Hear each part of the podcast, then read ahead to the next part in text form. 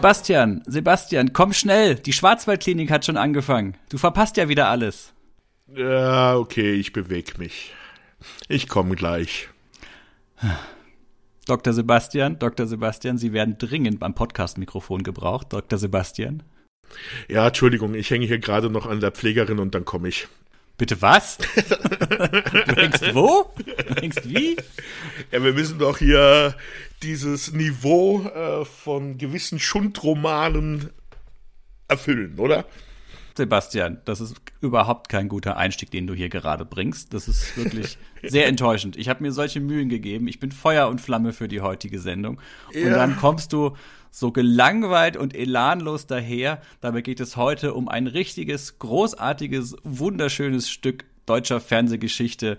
Die Zuhörerinnen und Zuhörer haben es schon mitbekommen an der Intro-Melodie. Es geht heute um die Schwarzwaldklinik, einer der größten deutschen Fernseherfolge bis heute. Ich muss auch sagen, also ich habe schon Schmerzen. Ja, aber Sebastian, da bist du ja richtig aufgehoben hier in der Schwarzwaldklinik. Das ist ja kein Problem. Da kann dir ja mit Sicherheit geholfen werden.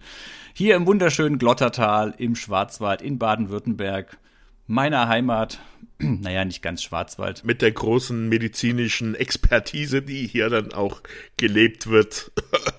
Sebastian, der Schwarzwald an sich ist schon Heilung für die Seele. Da ist es so schön. Da ist die Welt so in Ordnung. Glaub mir, Dir wird es gleich wieder besser gehen nach dieser Folge. Ja, und in diesem Zusammenhang, liebe Zuhörerinnen und Zuhörer, begrüße ich euch zu einer neuen Folge vom TV Serienstars Podcast. Wir sprechen heute über die Schwarzwaldklinik. Sebastian und ich haben uns überlegt, dass es mal wieder Zeit wird für eine deutsche Serie. Wir hatten jetzt relativ viele US-amerikanische Serien und da haben wir uns gedacht, starten wir mal wieder mit was Deutschem was liegt da näher als die Schwarzwaldklinik? 1985 bis 1989 drei Staffeln in 70 Folgen, dazu ein paar Specials und Filme. Sebastian, ich war ganz überrascht, dass das nur 70 Folgen waren. Mir kam die Serie grundsätzlich in meiner kindlichen Erinnerung etwas länger vor. Ja, aber Sachen, die schmerzhaft sind, die kommen immer sehr lange vor. Ach, Sachen, jetzt werd doch, jetzt werd doch mal ein bisschen professionell. Soll das jetzt den ganzen Abend so gehen? Ah, nee, also ja, also wir werden beschäftigen uns, wie gesagt, mit der Schwarzwaldklinik so eigentlich das, wo der deutsche Fernsehadel draus entstanden ist, muss man ja wohl sagen. Also die Leute, die mit dieser Serie zu tun haben, das sind dann die großen Leute in der deutschen Fernsehgeschichte geworden.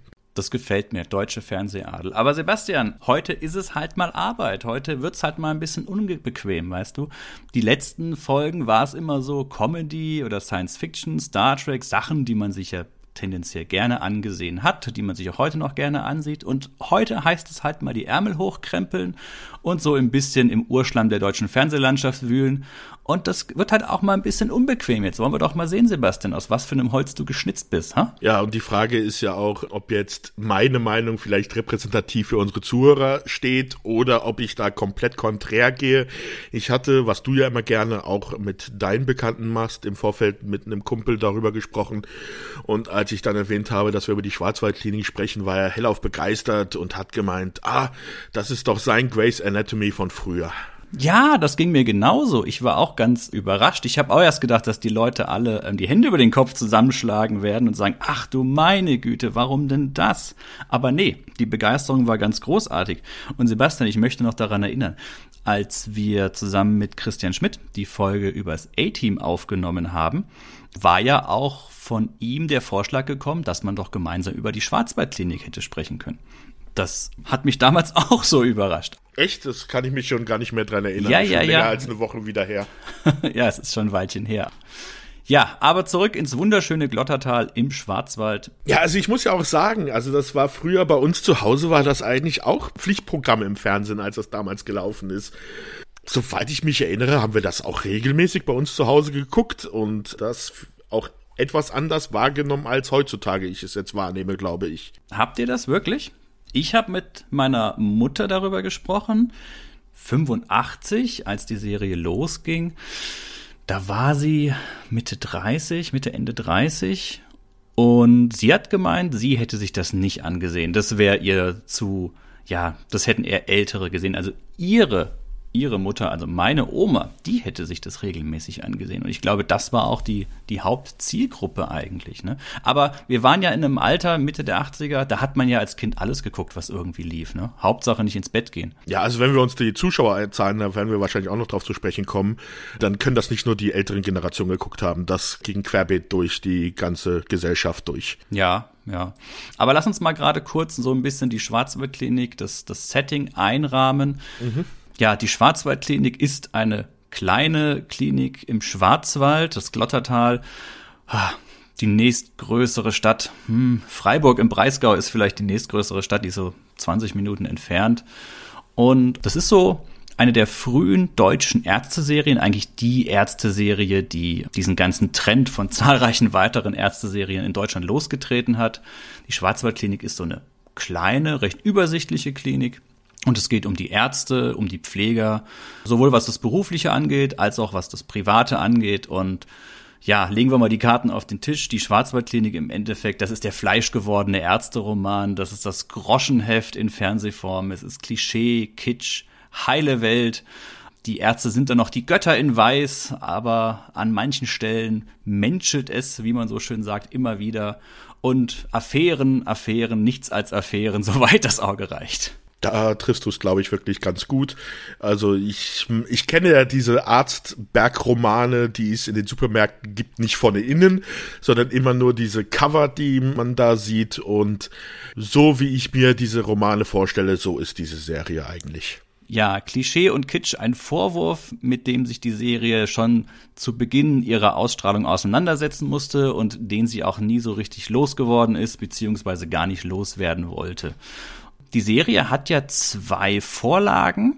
Die eine Vorlage ist eine tschechische Serie, das Krankenhaus am Rande der Stadt, beziehungsweise die andere, etwas größere, bekanntere Vorlage, zumindest aus den USA, ist die Seifenoper General Hospital und Sebastian, zumindest General Hospital hat mir was gesagt, Krankenhaus am Rande der Stadt, tschechische Serie überhaupt nicht. Also ich kenne zwar ein paar tschechische Serien, aber die gehört da auf jeden Fall nicht dazu. Und ja, General Hospital war auch eine der Serien, die ich zwangsweise, wenn ich von der Schule nach Hause gekommen bin und dann mein Mittagessen unten im Wohnzimmer neben meiner Mutter eingenommen habe, dann mit ansehen musste, weil meine Mutter da zu dieser Zeit dann ihre Seifenopern gesehen hat. Mhm. Und da war auch General Hospital eine davon. Ja, General Hospital läuft ja bis heute mit der wahnsinnigen Anzahl von 14.750 Folgen in 59 Staffeln. Sebastian, wollen wir mal im Vorfeld vielleicht so ein bisschen abgrenzen, was ist eine Seifenoper, was ist ein Arztroman, eine Krankenhausserie, dass man da mal so ein bisschen die Zuhörerinnen und Zuhörer einfängt, wie man sich das vorstellen kann. Ich habe ja schon so ein bisschen gerade gesagt, Groschenheft, Klischee-Kitsch, heile Welt, Götter in Weiß. Es ist alles eher im Bereich der Trivialliteratur einzuordnen, würde ich sagen. Und in erster Linie geht es ja um recht einfache Probleme beziehungsweise einfache Lösungen auf komplizierte Probleme. Ja, also Seifenoper, das kommt aus dem amerikanischen, also Soap Opera. Und zwar waren das Serien, die meistens im Mittagsprogramm gelaufen sind. Und der Name Seifenoper kommt halt daher, dass viele dieser Sendungen in der Frühzeit des amerikanischen Fernsehens von Waschmittelfirmen finanziert worden sind, um dort dann halt auch ihre Werbung zu platzieren. Und diese Serien basieren eigentlich darauf, dass du eine Geschichte erzählst, die nicht beendet ist, sondern dass du halt immer mit einem gewissen Cliffhanger endest, damit du dann am nächsten Tag wieder das Publikum dazu bringst, dass sie diese Serie weiterhin angucken, also dass sie weiter am Fernseher sitzen bleiben. Das ist dann halt, dass die Leute es so häufig geguckt haben, dass es wirklich zu einem Automatismus wird dass sie dann, während sie ihre Hausarbeit, die verrichtet haben, die Hausfrauen damals dann halt ihre Sendung gesehen haben. Da kann man sich dann auch, wenn man will, kann man sich da ein bisschen einlesen, inwiefern dann halt es auch zu einem Unterschied kommt, wie man so eine Fernsehserie dann wahrnimmt, wenn man sie halt im regelmäßig immer dieses, während man andere Tätigkeiten vollführt, wie man die dann wahrnimmt und rezipiert. Also zum Beispiel kann man das ganz gut, finde ich, mal vergleichen, wenn du jeden Tag die gleiche Autostrecke fährst kommt es ja häufig vor, dass wenn du dann zum Beispiel zur Arbeit, dann bei der Arbeit ankommst und dir dann mal überlegst, welche Strecke du eigentlich hinter dich gebracht hast, du dich gar nicht mehr daran erinnerst, was da genau auf der Strecke passiert ist. Also war diese Ampel rot oder war sie grün, musste ich da irgendjemanden durchlassen oder irgendwas, daran erinnerst du dich gar nicht mehr. Du bist angekommen, aber du hast jetzt das nicht mehr aktiv in deinem Gehirn gespeichert und auch nicht wirklich aktiv alles verfolgt. Und so kannst du eigentlich auch Seifenopern meiner Meinung nach rezipieren. Also du sitzt da, machst deine Arbeit, du saugst das, was da passiert, in dich auf, aber wenn du dann mal darüber sprichst, was da eigentlich wirklich großartig passiert ist, kannst du das im Großen und Ganzen gar nicht mehr nacherfassen, außer vielleicht so ein paar besonders passierende Plotpoints, die in dieser Serie dann passiert sind. Ich hoffe, ich bin jetzt nicht zu sehr weit abgeschweift. Nee, also Sebastian, das ist ein sehr schöner Vergleich. Genau so würde ich es mir auch vorstellen. So Seifenopern, das ist seichte Unterhaltung, das ist triviale Unterhaltung. Der kann man immer gut folgen, auch wenn man mit einem Auge noch nebenher eine Waschmaschine laufen lässt und das Essen, das Mittagessen kocht so Seifenopern, du hast gesagt, haben ja dann immer wieder diesen Aufhänger. Man kommt auch gut rein, auch wenn man jetzt in der 600. Folge ist. Wenn man ein paar Folgen dranbleibt, dann weiß man, worum es geht. Ich glaube, was bei der Schwarzwaldklinik noch so ein bisschen das Besondere war, ist, dass zusätzlich zu dieser typischen, ja, zu den typischen Cliffhängern, wobei die ja auch relativ ja, seicht waren, dass es halt noch mit den einzelnen Patientengeschichten, die es in jeder Folge gab, immer noch eine kleine zusätzliche in sich abgeschlossene Geschichte gab, die dann zum Teil halt auch eine gewisse moralische Botschaft beinhaltet hat. Aber die Schwarzwaldklinik ist da so ein bisschen zweigleisig gefahren, nicht nur rein auf dieses Fortsetzungsgeschichte-Konzept. Ja, also da kannst du sagen, bei der Schwarzwaldklinik, das Zwischenmenschliche, was zwischen den Personen passiert, das ist das, was in den Handlungen weitergetragen wird, während diese medizinische Komponente, also die Sachen, diese medizinischen Notfälle, die sie in den Krankenhäusern behandeln, die sind dann immer auf diese einzelnen Folgen beschränkt.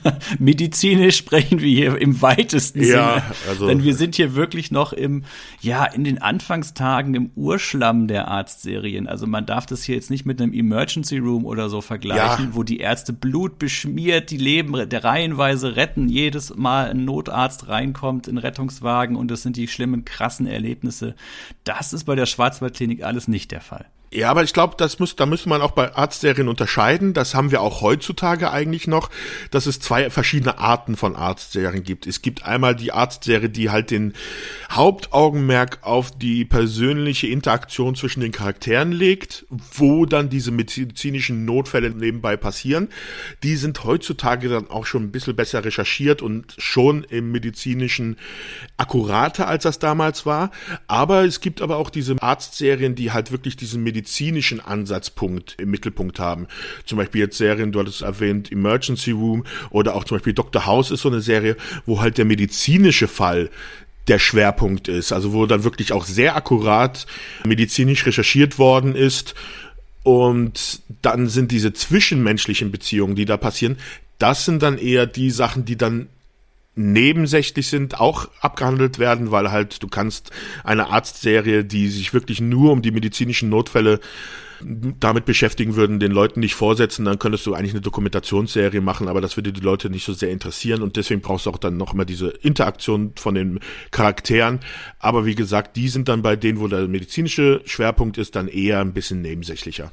Du hast noch eine dritte Kategorie der Arztserien vergessen, Sebastian. Die Comedy. Dann gibt es noch sowas wie Scrubs, genau. Ja, aber da muss man sagen, die, die sind so ein Mittelding. Also man muss ja sowieso sagen, Komödien sind immer sowieso, besonders wenn sie in einem Genre verhaftet sind, immer gesondert zu beachten, weil sie auch meistens immer am Ende einer Zeit stehen, also recht häufig an einer Zeit stehen, wo dieses Genre eigentlich schon ziemlich ausgelutscht ist.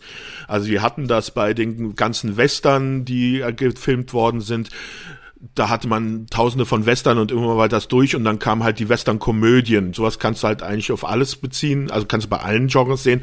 Und wir hatten jetzt auch einfach so eine Masse von Ärzte-Serien, dass es da eigentlich schon einen gewissen, eine gewisse Sättigung gab für eine Zeit lang und dann kam halt genau in diese Zeit Scrubs rein, die es dann aber wirklich geschafft hat, so in der Mitte zu laufen, zwischen äh, medizinisch doch recht akkurat, aber auch sehr stark auf die zwischenmenschlichen Beziehungen geachtet und jetzt in letzter Zeit mehren sich halt wieder die Arztserien, weil es halt auch eine Zeit lang jetzt, nachdem Emergency Room ja eigentlich so der Primus über lange Zeit war und dann auch ausgelaufen ist, dann auch wieder ein gewisser Leerlauf war, dass man halt dort wieder in dieses Genre hineinstechen konnte, um dann halt doch wieder, ja, punkten zu können, weil es halt nicht mehr diesen großen Platzhirsch gab. Hm. Mir fällt gerade noch so als Arztserie ein und dann spannen wir wieder den Bogen zurück zur Schwarzwaldklinik. Ähm, Grey's Anatomy gefällt mir noch ein.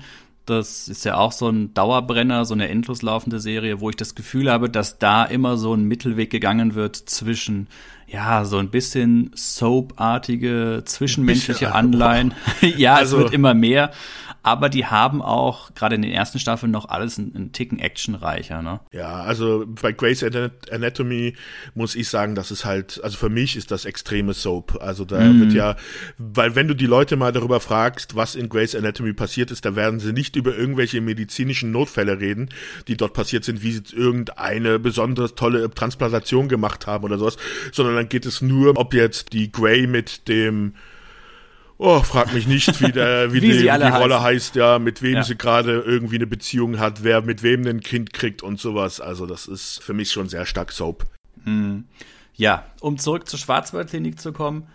Da, da kommt wir, alles her. da Der kommt Ursprung alles her. allen Übels. Da sind wir, da sind wir in der Soap drin, als auch ein gutes Stück noch im, ja, ich würde mal fast schon sagen, im Genre des Heimatfilms. Die Serie hat zwei Gründerväter, die namentlich genannt werden. Das ist einmal Herbert Lichtfeld, der Autor, und Wolfgang Rademann, der Produzent, der auch der Erfinder vom Traumschiff ist. Und ich glaube, sämtliche Folgen sind unter der Regie von Alfred Vorher und Hans-Jürgen Tögel entstanden. Mhm. Das sind jetzt alles viele Namen, aber all diese Namen, das sind Urgesteine, damit bringt man Serien in Verbindung. Der Alte, Derrick, Weißblaue Geschichten, Traumschiff, Fall für zwei und wie sie alle heißen. Also bei, bei Rademann muss man halt sagen, dass er neben Traumschiff und jetzt der Schwarzwaldklinik halt auch die Peter Alexander Show gemacht hat.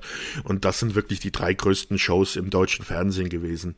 Außerdem, du hattest ja die Regisseure erwähnt, es ist so, dass die ersten Folgen von diesem Alfred vorher gedreht worden sind. Der hat die erste Staffel und ich glaube bis zur elften Episode oder sowas gedreht. Der war auch vorher schon Regisseur bei einigen Edgar Wallace Filmen und bei Winnetou Verfilmungen.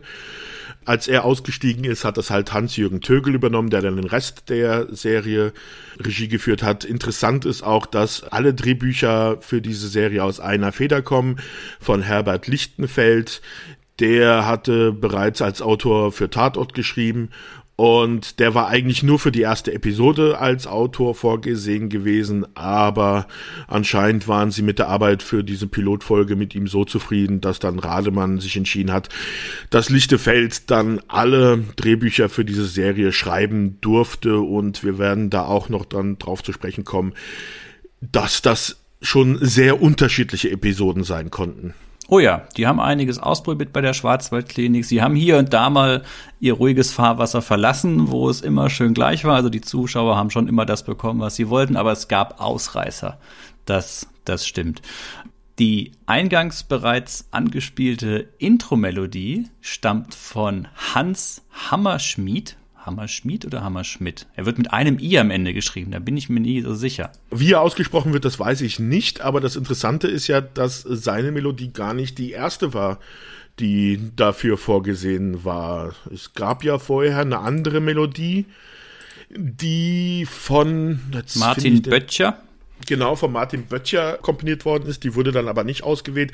Die ist dann aber, wenn man sie sich dann doch mal anhören will, bei Forsthaus Falkenau untergekommen. Ich möchte dazu sagen, dass ich finde, dass Hans Hammerschmidt, Hammerschmidt, dass er eine großartige Wahl ist, denn man, er hat auch zu vielen anderen großartigen Filmen die Titelmelodie und die Musik gemacht.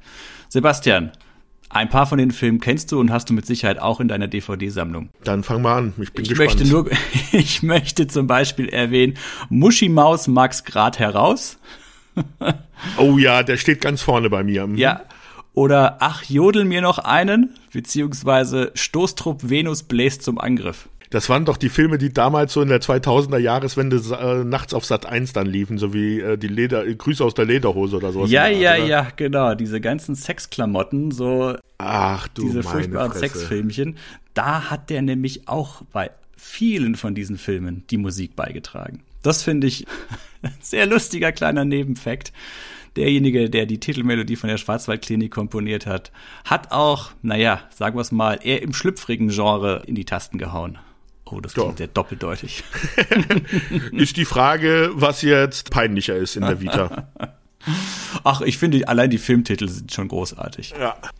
Aber er ist ja nicht der Einzige, der mit solchen Filmen in Verbindung gebracht wird, aber da kommen wir auch noch zu sprechen drauf. Genau. Bevor wir zu den einzelnen ähm, Schauspielern kommen, würde ich sagen, gehen wir mal oh, kurz auf die namensgebende Schwarzwaldklinik ein. Der sogenannte Karlsbau bzw. Alexanderbau, ein Jugendstilgebäude, das 1913, 1914 gebaut wurde, im Glottertal steht und in erster Linie als Sanatorium, das heißt Kurklinik, psychosomatische Klinik dient, gedient hat und die, also die Schwarzwaldklinik diente in erster Linie nur als Außenkulisse. Genau, man hat ihn nur als Außenkulisse benutzt. Die Aufnahmen, die im Inneren dieses Krankenhauses dann verortet sind, die wurden in Hamburg in Studios gedreht. Da bin ich ganz verwirrt, Sebastian, denn ich war auf der Webseite der Glottertal Tourismus mhm. und da steht, dass die meisten Innenaufnahmen in Titisee Neustadt stattgefunden haben. In einer Klinik. Tja, das Glottertal will bestimmt Werbung für ihre Gegend machen. Nee, keine Ahnung. Ja, ja, ich hatte auch das mit Hamburg gelesen und dann dachte ich, ah ja, okay, puh, Hamburg und Schwarzwald, das sind ja komplett zwei entgegengesetzte Enden von Deutschland. Das ist aber auch für die, für die 80er ja schon eine ganz schöne Sache. Und dann hatte ich so ein bisschen über das Glottertal recherchiert und da hieß es dann, die, aber da hieß es auch die Innenaufnahmen der Klinik, also so OP-Saal und sowas. Das wäre in einem Krankenhaus in TTC Neustadt. Ja, gestanden. okay das kann ich mir vorstellen. Also du, ich gehe davon aus, dass halt alles so auf den Gängen und sowas, das hat man schon in Hamburg gedreht. Es ist ja jetzt auch so, dass ja diese Folgen nicht einzeln gedreht worden sind, sondern man äh, dreht dann halt alle Außenaufnahmen, die man gebraucht hat. Dann ist man nach Hamburg, hat dort die ganzen anderen Aufnahmen gemacht. Und dann hat man natürlich ein, äh, ist es natürlich von Vorteil, wenn du irgendwo ein äh, Krankenhaus hast, wo du einen OP-Saal nutzen kannst. Oder ich glaube, aber wenn ich mich recht erinnere, war das nicht nur, war das nicht ein OP-Saal, sondern irgend so Art Hörsaal oder sowas? Mm, es wurden auch ähm, Aufnahmen vom Hörsaal, das war allerdings in Freiburg. Ja, okay. Ja, also da suchst du dir natürlich Lokalitäten, die es schon irgendwo gibt, weil das in einem Studio nachzubauen ist dann doch recht aufwendig, während halt so ein Krankenhausgang und so ein paar Krankenhauszimmer, also Bettenzimmer in einem Studio nachzubauen, das ist kein Problem. Aber für so einen OP-Saal, da brauchst du ja sehr viel technisches Gerät, das du ran schaffen müsstest. Da hatte ich ja auch schon mal meine liebe Freude bei einem Dreh, wo ich mitwirken durfte, wo es darum ging, dass da Ultraschallaufnahmen von einer Schwangeren gemacht worden sind. Da wurde dann extra ein Ultraschallgerät besorgt und an den Drehort rangekarrt. Das sind natürlich auch Kosten und natürlich ist auch das Ultraschallgerät runtergefallen vom LKW und hatte einen leichten Schaden. Das sind halt auch Kosten, die du dann halt doch lieber umgehst, indem du wirklich an Ort und Stelle, wo es sowas gibt, dann drehst. Ja, klar. Aber da kommen wir gerade auf einen sehr interessanten Punkt. Und zwar ist ja, oder anders gesagt, die Schwarzwaldklinik, die Serie hat es geschafft, eine sehr schön in sich geschlossene, glaubwürdige, zusammenhängende, ich setze es mal in Anführungszeichen, Welt zu erstellen, obwohl all die Orte, die hauptsächlich in der Serie vorkommen, ziemlich weit auseinander liegen. Also wir haben es ja gerade schon gesagt mit den Innenaufnahmen in Hamburg, Klinikaufnahmen in TTC Neustadt. Das Wohnhaus der Familie Brinkmann, das eigentlich ja fußläufig für Dr. Brinkmann zu erreichen ist, ein Professor, steht ja auch eigentlich ein bisschen weiter weg im Heimatmuseum Hüsli im Grafenhaus. Das ist so im Hochschwarzwald, das ist in der Nähe vom Schluchsee. Der Titisee ist ja eigentlich auch ja, gerade mit einer kurzen Autofahrt zu erreichen von der Klinik aus. Das ist auch nicht der Fall. Der Titisee liegt auch an die 30 Kilometer entfernt.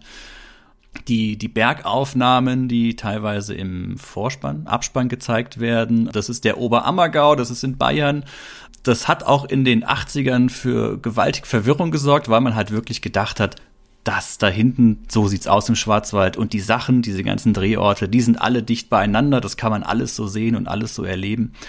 Und das ist ja ein großes Verdienst, finde ich, von dieser Serie, dass sie es hingekriegt hat, all diese verschiedenen Versatzstücke so ineinander zu verschmelzen, dass man damals in den 80ern wirklich, ja, in den naiven 80ern das Gefühl hatte, das ist alles eine Gegend. Da kann man hinfahren. Ja, aber das, ich glaube, das hat, es war jetzt keine große Leistung. Ich, das ist ganz normal meiner Meinung nach bei Filmen und Serien. Das ist ja auch bei, ach, ich weiß, weiß ich nicht, was für Produktionen, die ja dann teilweise sogar manchmal in anderen Ländern geführt werden, aber es dann so wirkt, als wenn das nah beieinander wäre. Ich glaube, das ist einfach nur in den 80ern war der Zuschauer, wie du es schon gesagt hast, war dieser Blick auf sowas extrem naiv.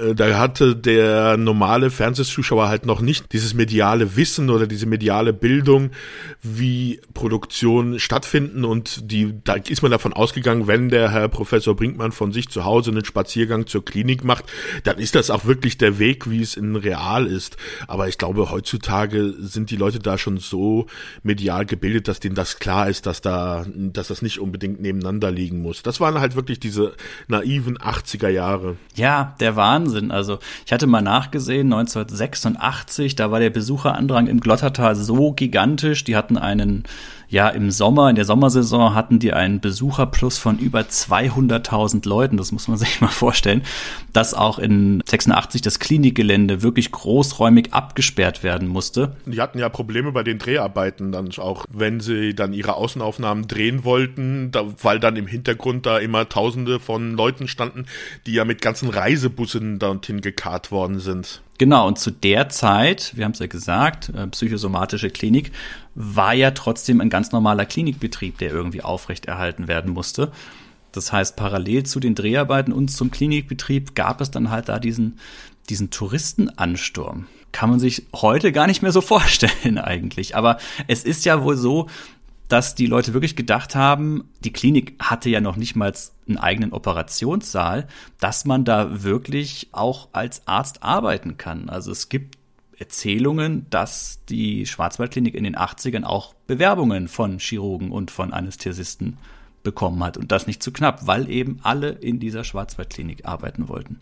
Ich weiß, dass mein Vater und meine Mutter, die waren in den 90er, Ende 90er, Anfang 2000, da haben die mal einen Schwarzwaldurlaub da gemacht und waren dann da auch. Und da war dann, haben sie gemeint, gar nicht mehr so viel davon zu sehen. Es gab ein paar Infotafeln und ein paar Wegweiser, aber an sich zu der Zeit dann, dann überhaupt nichts mehr. Also ich denke mal, Ende 80er, Anfang 90er, da war wirklich was los im Glottertal. Ja, aber ich habe irgendwo gelesen, dass man immer noch so ungefähr von ein paar zehntausend Besuchern jedes Jahr rechnen kann, die halt wegen der Schwarzwaldklinik dorthin fahren. Kann ich mir vorstellen. Und vielleicht werden es jährlich weniger. Ja. naja, das soweit zum Gebäude. Den Karlsbau gibt es ja heute immer noch, wird auch wieder als Klinik genutzt. Und ja, Glottertal, Außenkulisse. Wollen wir mal zu den Darstellern übergehen? Was meinst du, Sebastian? Ja, können wir gerne machen. Okay. Ja, wen haben wir da an der Front? Ja, ganz vorne steht natürlich der ja, so sollte man vielleicht auch diskutieren, charismatische Frontmann Klaus-Jürgen, also besser gesagt, also Klaus-Jürgen Wurstow selber ist schon sehr charismatisch, aber Professor Klaus Brinkmann äh, ist die Rolle, die er da darstellt. Was kann man zu Klaus-Jürgen Wussow sagen? Bevor er diese Rolle angenommen hat, er war auch schon in manchen Fernsehserien oder Filmen, hat er auch schon mitgespielt. Er hat auch bei einem Edgar Wallace-Film schon mitgespielt. Aber seine große schauspielische Karriere war eher an der Bühne. Er war von 1964 bis 1986 an dem doch sehr bekannten Burgtheater in Wien engagiert. Und die Schwarzwaldklinik ist halt die Rolle, mit der er sein Leben lang dann noch in Verbindung gebracht worden ist. Es hat sich dann auch so weiterhin ausgewirkt, dass er dann auch später noch in Arztrollen weiter tätig war in Klinik unter Palmen. Genau, und Klinik unter Palmen hatte auch dann die Hauptrolle gespielt, auch einen Arzt. Ist dann aber an Demenz erkrankt und lebte dann seit zwei, ab 2006 auch in einem Pflegeheim war vorher schon hoch verschuldet, musste 2001 Privatinsolvenz anmelden. Man, es wurde gemunkelt, dass er wohl bis zu drei Millionen Euro Schulden gehabt haben soll. Wo die genau herkommen, das konnte ich nicht recherchieren. Aber er war halt immer noch wichtig für viele Leute, für viele Fans. Es ist auch so, dass er zum Beispiel mit dem Bundesverdienstkreuz am Bande, das ist, glaube ich, die höchste Auszeichnung, die Deutschland vergeben kann, wurde er von der Bundesrepublik Deutschland ausgezeichnet, hat auch die Ehrenbürgerschaft in Österreich bekommen und dort sogar eine Ehrenprofessur gehabt. Und wie gesagt, ab 2006 dann im Pflegeheim mit Demenz und ist dann auch 2007 verstorben. Ja, ein sehr trauriges Ende von Klaus-Jürgen Wussow. Sehr tragisch. Ich sag mal, Professor Brinkmann, das ist doch die Ärzte-Lichtgestalt des deutschen Fernsehens der 80er Jahre, oder? Also der Begriff Professor Brinkmann oder Dr. Brinkmann, das ist doch ein, eine in sich stehende Institution, oder? Das ist doch die Figur, die über allem steht, die väterliche Figur und gerade von Klaus-Jürgen Wussow wunderbar dargestellt. Ich würde mal so ein bisschen sogar sagen, dass Klaus-Jürgen Wussow, also der Schauspieler, tatsächlich auch eines der frühen Memes der deutschen Fernsehlandschaft war. Ja, also in wie vielen von diesen, wie heißt Heiner Brandt war das, der diese Synchronisierung gemacht hat, oder? Ja, Genau. In wie vielen der Filme wird dann irgendwie immer Klaus-Jürgen Wusser oder Professor Brinkmann in einer humoristischen Art und Weise äh, erwähnt und veräppelt? Also da war schon wirklich ja, wie ich am Eingangs gesagt habe, deutscher Fernsehadel. Ja, er wird ja, also Klaus-Jürgen Wussow wird in Alf zitiert, er wird in eine schrecklich nette Familie zitiert. Es ist der Wahnsinn, wo diese Figur überall, also der Schauspieler ja, wo da einfach immer wieder dieser Name fällt. Es wurden ja gerade bei den Fernsehsynchros wurden ja dann oft amerikanische Berühmtheiten, die in Deutschland dann keiner kannte, wurden dann einfach durch den Namen Klaus-Jürgen Wussow ersetzt, weil einfach ihn jeder kannte wegen der Schwarzwaldklinik und seiner Rolle als Professor Brinkmann. Ja. Wusstest du übrigens, dass der Klaus-Jürgen Wussow zwei unterschiedliche Augenfarben hatte? Nee, da habe ich jetzt auch nicht drauf geachtet, als ich die Serie gesehen habe. Ja, in der Serie ist das mir auch nicht aufgefallen, aber er hatte eine Iris-Heterochromie. Wie David Bowie. Ja? Oh, ja, das David wusste ich Bowie nicht. hatte das auch. Ja. Ja, du hast gerade so schön gesagt, was seinen Charakter angeht, Sebastian. Er ist ja so ein bisschen der Übervater der Klinik, ne? Kommt da ja auch hin nach einiger Zeit. Muss dazu sagen, Professor Brinkmann ist ja schon ich glaube, das nennt man heutzutage Best Ager, oder? Och, da fragst du mich Sachen. In dem Alter, in dem er dann da kommt. Also er ist Ende 40, Anfang 50. Also er ist jetzt nicht der junge Arzt, der da hinkommt. Nö, er ist ein Mann im gesetzten Alter, sagen wir ja, so. Ja, ein Best Ager. Das sind die, die die Kohle haben, die gut verdienen und auf die sich jetzt die freie Wirtschaft stürzt. Ja. Und er ist verständlich, väterlich, derjenige, der sich eben um alle seine Patienten kümmert, auch ein offenes Ohr hat. Aber Sebastian, ich finde ihn nicht sympathisch. Nein, Mann, er hat auch ein ganz schönes Aggressionsproblem, oder? also ich weiß auch nicht, auch wenn er dann den Patienten oder sowas zuhört, mir kommt das immer, äh, ich weiß nicht, ob das jetzt so gewollt ist oder nicht, aber mir kommt das auch immer so oberlehrerhaft vor, wenn er mit den Leuten redet. Nicht nur das, er ist außerdem ein emotionsloser, ja. emotionsloser Klotz.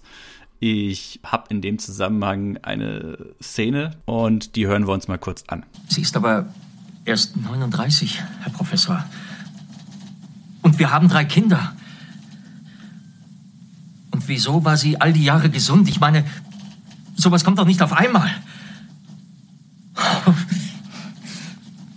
Das haut dann ja um. Da hat ja nichts mehr Sinn, wenn das so ist.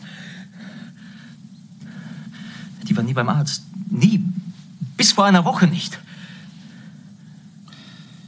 Ja, Habeck, vielleicht hätte sie mal gehen sollen, nicht? Und dann, sie wird also sterben? Ja, nehmen Sie, mit, nehmen Sie sie mit nach Hause. ja, die Klaviatur des feinen Gespürs, was vielleicht gerade das Beste für seine Patienten oder Mitmenschen wäre, die beherrscht er stellenweise nicht so ganz. Er verspielt sich da ab und zu. Ja, knallhart. Ich war echt geschockt. Ich habe nicht gedacht, dass da solche Sachen kommen. An sich ändert sich das ja so ein bisschen im Laufe der Zeit. Er ist ja auch am Anfang hier und da ein bisschen unbeherrschter, weil er sich ja oft mit seinem Sohn, dem Udo Brinkmann, ja hier und da so ein bisschen immer uneins ist. Später wird er so ein etwas, etwas ruhigerer Typ. Stellenweise ist er schon cholerisch. Ja, aber es geht ja dann auch mit seinem Charakter so weiter. Natürlich wendelt er mit einer Krankenschwester an, die er dann auch später heiratet. Die wird dann aber natürlich, bleibt dann nicht nur Krankenschwester, weil natürlich muss sich dann die Frau vom Professor Brinkmann dann auch selber noch zur Ärztin entwickeln. Christa Brinkmann, gespielt Genau. von Gabi Dom. Genau, da kommen wir auch noch dazu. Aber es ist dann zum Beispiel auch später so, dass er dann einen Herzinfarkt erleidet in der Serie, deswegen dann eine Ruhepause einlegt und erstmal nach Amerika reist und dann dort auch erstmal eine Affäre hat. Also jetzt nicht wirklich der Saubermann oder der, also nicht so der Protagonist, der, der Held, dem, wie man sich eigentlich von der Hauptfigur bei so einer Serie äh, es eigentlich denken kann. Ja, aber ich glaube, das ist auch so ein bisschen immer dieser Kern des Arztromans. Ich hatte es anfangs ja erwähnt. Man hat einmal dieses, diese, die Götter in Weiß. Also er begeht ja auch immer wieder Heldentaten. Also er rettet Leben. Ähm, es sind reihenweise OPs, wo er wirklich sein Können unter Beweis stellt. Also er, er kann was. Er ist vom Fach. Er ist wirklich gut in dem, was er tut. Aber gleichzeitig hat er halt auch menschliche Schwächen. Und ja, eine seiner großen Schwächen, wie es halt so ist, sind halt die Frauen, ne? Ja. Aber sein, da, da hat ja sein Sohn wohl auch dann gut von ihm gelernt, ne? Wie wir dazu gleich kommen werden. Mhm. Und zwar sein Sohn, Udo Brinkmann, gespielt von Sascha Hehn, der schöne Sascha Hehn, das männliche deutsche Sexsymbol der 80er Jahre mit seinem schönen weißen Golf Cabrio.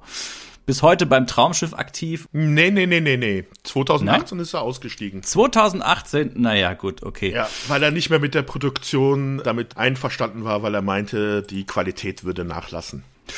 Puh, das muss man erstmal so im Raum stehen lassen, diesen Satz. also gut, bis kürzlich, vor ein paar Jahren noch beim Traumschiff aktiv gewesen, bis ins hohe Alter. Wusstest du, dass Sascha Hehn die deutsche Synchronstimme von Shrek ist? Von Schreck, ja. Habe, als ich es gelesen habe, war ich auch sehr erschreckt. Absolut großartig. Ich finde es ganz toll. Und er hat einen weiteren Helden meiner Kindheit zumindest auch in der Videoveröffentlichung gesprochen, und zwar He-Man. Echt? Er ist auch zumindest geführt bei den Videoveröffentlichungen, auch wenn ich nicht verstehe, warum dann zum Beispiel von der He-Man-Zeichentrickserie im Fernsehen dann eine andere Stimme ist. Da wird er als Sprecher von He-Man geführt, ja. Den VHS-Veröffentlichungen. Sebastian, was haben wir sonst noch so von Sascha Hehn? Ja, also Sascha Heden hat, bevor er zur Schwarzwaldklinik gekommen ist, hat er auch schon bei einigen Serien und sowas und Filme mitgespielt. Aber natürlich, was man dann erwähnen muss, weil wir sind ja auch immer offen für die Schmuddelecke und für den Klatsch und Tratsch. Hat er auch bei so ein paar Erotikfilmchen mitgespielt, wie zum Beispiel beim Hausfrauenreport oder beim Schulmädchenreport. Ich habe hier auch Mädchen beim Frauenarzt, Blutjung und liebeshungrig oder Schulmädchenreport 4, was Eltern oft verzweifeln lässt oder das Wandern ist das Herrn Müllers Lust. Ah, es ist ein Film Lustspiel, okay. Der Name könnte auch was anderes heißen. Ach, hier habe ich noch ein junge Mädchen mögen's heiß, Hausfrauen noch heißer. Tja, das war halt vor gewissen Internetseiten. Ja, das war aber alles so Anfang der 70er und wir sind ja jetzt hier dann Mitte der 80er, also ein bisschen gesetzter. Er hat auch mal in einem Derek mitgespielt. Wer nicht? Welcher deutsche Schauspieler welcher hat nicht deutsche bei Schauspieler nicht? Derek oder der Alte mitgespielt? Ja, das also, stimmt allerdings. ja, Mai. Ich habe ja lachen müssen, als ich ihn da lässig in seinen Golf Cabrio hab springen sehen, weil das war so ein Bild so, meine Güte, ja klar, lässig mit dem Poloshirt und dann den Pulli locker über die Schultern geworfen. Ach du meine Zeit, ja. Sascha Hehn ist doch der Riker des deutschen Fernsehens. Du musstest jetzt unbedingt irgendwas reinbringen, was du kennst und magst, oder? nee, aber es ist doch so, Sascha Hehn, der steigt ja auch nicht durch die Tür ins Auto ein, hat ja auch sein dann Udo Brinkmann-Manöver Wie er da so lässig von oben von in oben ins Auto reinspringt, ja. Ja. Ja, Mai, was gibt's für ihn zu sagen? Er ist der Frauenheld, ne? Ja, also auch die Geschichte von Udo Brinkmann ist eine, bei der sich jeder Arzt und Schundroman eine Scheibe abschneiden kann. Er ist der Typ, der auf dem Cover des Arztromans abgebildet ist. Genau. Er ist der Sohn von Klaus Brinkmann, ebenfalls Chirurg. Am Anfang noch re- recht hitziges Temperament, weswegen die beiden immer aneinander stoßen. Eifersüchtig ist er auch schnell. Eifersüchtig. Ja, er ist ja auch am Anfang der Serie an Gabi Dom interessiert, die ja dann später seinen Vater heiratet. Ah, ja. Als das nicht klappt und da ist er auch ein ziemliches Arsch, also da versucht er sie schon reinzureiten, indem er Medikamente und sowas zum Beispiel vertauscht, dass es ihr zu Lasten gelegt werden würde und solche Sachen. Also schon sehr harter Tobak. Mhm. Als das mit ihr nicht klappt, bandelt er dann mit der Ausbildung Schwester Elke an, das klappt aber auch nicht. Dann heiratet er sogar später. Die Ehe funktioniert aber auch nicht. Bandelt dann mit der, ich glaube, ich weiß nicht, ob Therapeutin von seiner Ehefrau an. Das wird aber auch wiederum nichts und seine Ehefrau stirbt dann auch an einer Blutvergiftung. Oh, ach, Entschuldigung, Spoiler. Und am Schluss äh, kommt er dann doch wieder mit der Schwester Elke zusammen und die heiraten dann auch. Er ist auch zwischenzeitlich in der Serie dann nicht in der Klinik, sondern in Afrika unterwegs. Mhm, ganz dramatische Dinge, die dort passieren. Er wird da, glaube ich, angeschossen. Kann genau, ist ja. in Front, den Fronten, bei einem Bürgerkrieg ist er dabei, gerät dort in Gefangenschaft, wird angeschossen. Nee, das angeschossen ist nicht im Bürgerkrieg, das ist dann später, wenn er nach Hamburg zieht, hat er dort eine kurzzeitige Stelle und dort in Hamburg ist es dann, als er angeschossen wird und muss dann eine Notoperation an ihm durchgeführt werden und nach seiner Genesung ziehen dann Elke und er wieder zurück in den Schwarzwald. Also ein sehr turbulentes Leben mit Action und alles, was dazu gehört. Der ist der Haut drauf, naja, nicht der Haut drauf, aber er ist halt schon der, der Sturm- und Drang-Charakter in dieser Serie. Ich fand es sehr schön in einer Folge, ich weiß nicht mehr genau, welche es war. Da kommt eine neue Krankenschwester in die Schwarzwaldklinik und sie wird dann gleich an der Eingangstür, trifft sie dann gleich auf den Udo Brinkmann, unterhält sich ein bisschen mit ihm und ich glaube, sie verabreden sich dann zum Tennisspielen später. Und der Udo Brinkmann, Sascha Hehn, ist dann irgendwie weg und dann kommt die Oberschwester Hildegard so vorbeigelaufen und meint zu dieser neuen Krankenschwester, die da jetzt gerade ihren ersten Arbeitstag hat, ach gut, den Herrn Doktor haben Sie haben Sie kennengelernt, der hat alle anderen eh schon durch. das ist doch meine Begrüßung, ne? Ja, da weißt du, woran du bist. Eieieiei. Ah, ja. Aber nichtdestotrotz, ich weiß nicht, ich habe den als Kind immer gern gesehen. Das war so der Actionheld, den wir halt hatten. Ja, das, der Charakter hat aber auch schon eine ziemliche Wandlung durch. Wirklich so in den ersten Folgen ist er wirklich dieser stursinnige Hitzkopf, der mit seinem Vater im Clinch liegt. Und das haben sie dann so gegen Ende der ersten Staffel geht, haben sie dann da so das Bild von ihm ein bisschen gewandelt, weil ich glaube, das hätte auch nicht, äh, hätten sie nicht durchhalten können, hätte auch nicht funktioniert. Und weil ich glaube, Sascha Hehn ist schon ein Charakter oder ein Schauspieler, an den du die Zuschauer binden kannst, also der halt wirklich als Publikumsliebling funktionieren kann. Und dann sollte das halt nicht ein reines Arschloch mhm. sein. Ist auch nicht von seiner Rolle weggekommen, hat dann nochmal von 94 bis 97 den Frauenarzt Dr. Markus Mertin gespielt. Deutsche Arztserien. Ich sag nur Dr. Frank, der Arzt, dem die Frauen vertrauen. Dr. Stefan Frank, mein Lieber. Ja, ja. Ah, du weißt es sogar genau, ja. Ja, klar. So, ja, ach, eine Frage, Sebastian. Es gibt mhm. ja das wunderschöne Haus der Familie Brinkmann im mhm. Schwarzwald. Das ist wirklich ein wunderschönes Haus. Leben die da durchgehend alle zusammen oder ist der Udo da irgendwann mal ausgezogen? Der ist dann ausgezogen, der wohnt dann auch halt irgendwann mal mit seiner Frau zusammen, aber kommt halt doch mit Regelmäßigkeit wieder zurück, ja. weil ja seine Frauengeschichten nicht sehr lange halten. Es gab ja irgendeine Folge, da ist ja die, seine Haushälterin, also die Haushälterin vom Doktor, also vom Klaus Brinkmann, ähm, so ein bisschen in Sorge, weil der Udo schon seit vier Wochen keine neuen Frauengeschichten mehr hat. und da meint sie nur so, ich glaube, er ist verhaltensgestört, woraufhin der Professor Klaus Brinkmann meint, ach, das ist doch mal gut. also, da sind manchmal Sprüche zwischen den Zeilen, da denkst du dir, hey, was ist denn das? Ja.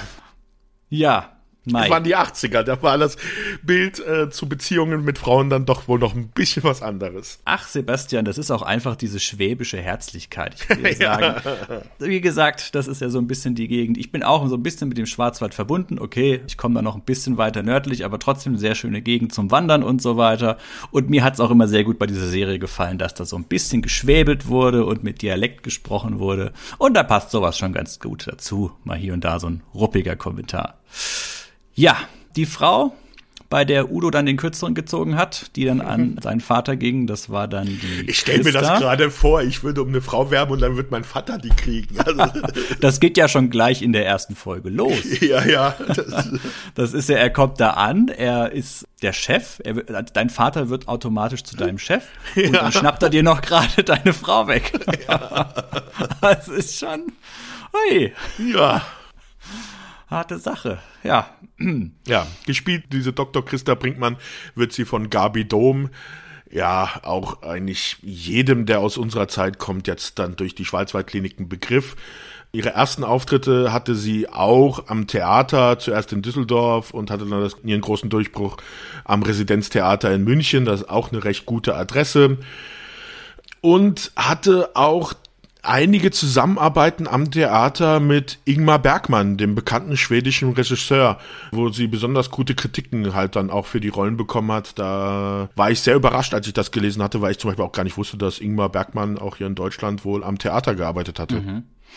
Ja, aber auch sie passt so in diesen, ja, ich würde mal sagen, in diesen, in diesen Adelsklüngel rein. Also ja. Schauspieler. Also sie war auch dann beim Traumschiff dabei, bei Klinik unter Palmen hat hier und da auch mal bei, ich glaube, der Alte mitgespielt, Derek sowieso. Also die geben sich schon alle so ein bisschen die Klinke in die Hand. Ne? Ich ja. glaube, wenn man ein aufmerksamer Fernsehzuschauer in den 80er war, von den öffentlich-rechtlichen, was da so an Fernsehfilmen und Serien lief, da hat man schon so seine Lieblinge immer wieder gesehen. Ja, und man, ich muss auch sagen, also in der Rolle von Christa Brinkmann ist sie wirklich auch sehr gut. Und diese Rolle Christa Brinkmann ist auch wirklich eine der wenigen wirklich durchgehend sympathischen Rollen in dieser Serie. Sie macht auch eine schöne Entwicklung durch. Sie ist ja am Anfang nur Schwester, ne? Genau, Krankenschwester in der Klinik. Und nachdem sie dann mit dem Professor Brinkmann verheiratet ist, entscheidet sich dann ihr Medizinstudium, was sie vorher schon mal begonnen hatte, fortzuführen, um dann halt später dann auch selber als Ärztin zu arbeiten, hat dort aber dann mit dem Beruf Probleme, weil sie halt mit den Tod der Patienten die halt natürlich dort passieren, nicht wirklich klarkommt. Und es ist dann so, dass sie dann im Laufe der Serie dann nach Konstanz wechselt wo sie dann eine Zeit lang dort mit Professor Vollmers, das ist eine Rolle in dieser Serie, mit dem sie zusammenarbeitet. Das ist, glaube ich, auch einer, wo der Professor Brinkmann immer recht eifersüchtig ist, weil er glaubt, dass seine Frau ein Verhältnis mit ihm hätte. Dabei ist ja er, wie wir wissen, derjenige, der, ja, den Seitensprung begangen hat. Das, sowas gehört zu einer, genau das ist doch ja. der Zündstoff einer Seifenoper. Selber irgendwie gerade noch eine klare Flamme auf der Reserve haben, aber auch gleichzeitig eifersüchtig auf die eigene Frau sein. Tja. Eieiei, diese Ärzte, ich sag's dir. Hm. Ja, ist alles ein. Okay, warte mal, ich habe Leute im Bekanntenkreis, die Ärzte sind und hier vielleicht zuhören. Also diese Serie spiegelt nicht die Realität wider. Da würde ich mal nachfragen, Sebastian. ja, ich muss auch sagen, der eine Arzt hat auch eine Krankenschwester geheiratet. Siehst du, das ist alles ein Klüngel. Äh, naja. Ich, ich, ich, ich, sag nichts mehr dazu. ja, ich kann ja frei von der Leber wegsprechen. Zum einen, das, ja. was wir ja hier reden, Sebastian bleibt ja unter uns, hört ja niemand mit. Ja, hört ja Und ich kenne ja, ja die betreffenden Personen nicht.